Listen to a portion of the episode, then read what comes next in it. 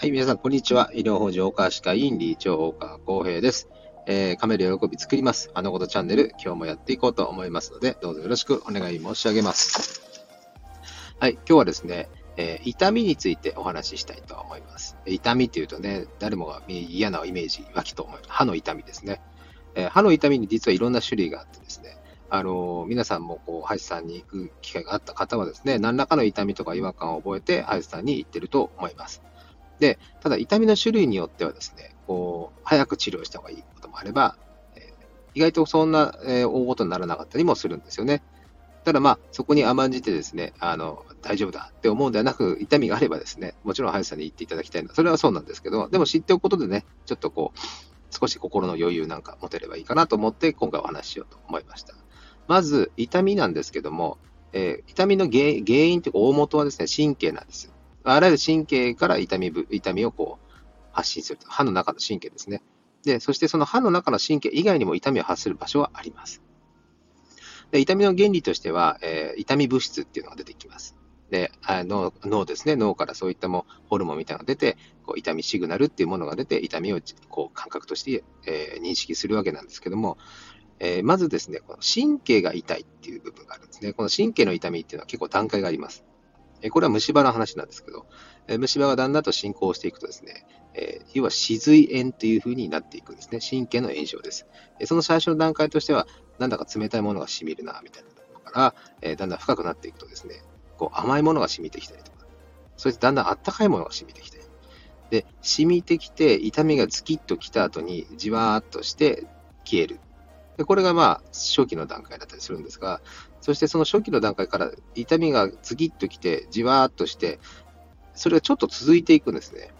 消える間隔がどんどんどんどんこう長くなっていくというか。でそうすると、それをまた放置するとです、今度はですね、ズキッときて、ズキズキズキズキズキってこう、もう痛みが止まらないみたいな状態になります。もうこれはもう神経の炎症なんですよね。もう歯が出してる SOS です。早く何とかしてほしい。でそれはもう痛みが止まらないんですね。えもう神経を取らないと止まらない痛みです。そして麻酔も効かない。もう冷や汗が出るぐらい痛いです。でやはりこういうふうになってしまうとですね、もう本当に致命的な処置、神経を取るっていう処置しかほとんど残っていないんですね。で、これはやっぱりもう早期の虫歯治療、虫歯治療することで回復することができます。で、またもう一つの症状として、やっぱり染みるという症状があります。でこれはあの歯が染みてるんですけども、この染みる場所が違うんですね。虫歯の穴から神経に到達するんではなくて、歯の根元が染みる。いわゆる知覚過敏ですね。知覚過敏で染みている状態。この染みている状態なんです。これ表面がですね、虫歯のケースもあるんですけども、ほとんどがですね、虫歯じゃない状態で染みていることがあります。これは原因として何なのかというと、その歯にものすごい力がかかっている状態が続いている。歯がですね、こう本来露出してはいけない部分がですね、だんだんとだんだんと長い年月かけてこう歯茎が下がっていってしまって、えー、露出してしまって、そこにはですね、無数の穴が開いてるんですね。そして神経の繊維までこう到達してるんですけど、まあ、そこに何らかの刺激が加わったりとか、冷たいものがあったり、当たったり、歯ブラシの毛先が当たったりとか、そうすると、スキッとくるわけですね。で、これはなんか虫歯かなと思って、虫歯の治療をを覚悟して歯医者さんに行く方も多いと思う。多いと思うんですけども、えー、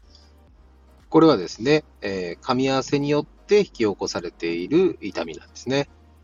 なので、えー、虫歯の治療というよりも、まあ、そういった虫歯がもしなくて、えー、染みているという状態でしたら、噛み合わせの調整でまだ治る可能性があります。強い力でそちら、その歯にですね、症状がある歯にこう力がかかってしまって、一時的に起きている可能性があるんですね。なので、まあ、そういった場合は、えー、もしマウスピースをお持ちの方ですね、ちょっとマウスピースをしばらく入れておくことで緩和したりします。ただ、噛み合わせのバランスが悪いのはおそらく、えー、存在している可能性があるので、えー、早めに調整をした方がいいでしょうと。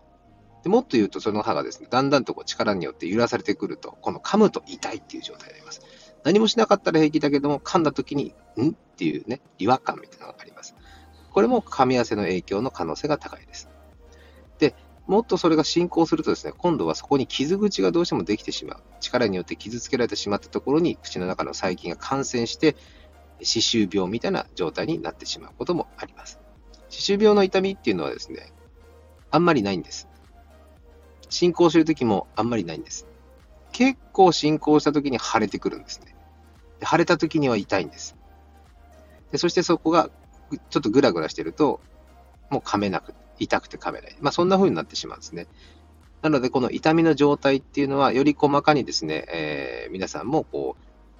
歯医者さんに行った時には伝えてあげるとですね、的確な処置を受けられるんではないかなと思いますので、まあ、痛いだけではなく、どんな風にしたら痛いか、何をしたら痛かったのか、えー、何をしたら治ったとか、え、いつから痛いとか、やっぱりそういった情報で私たちの方ではすごくこう診断にとって重要な要素なので、えー、ぜひですね、え、そういったところも覚えておいて、歯医者さんに早めに受診していただくのをお勧めいたします。はい、今日はですね、痛みの種類についてお話しさせていただきました。えー、皆さんの何かね、参考になればと思いますので、よろしかったらいいね、フォローをよろしくお願い申し上げます。はい、それでは失礼いたします。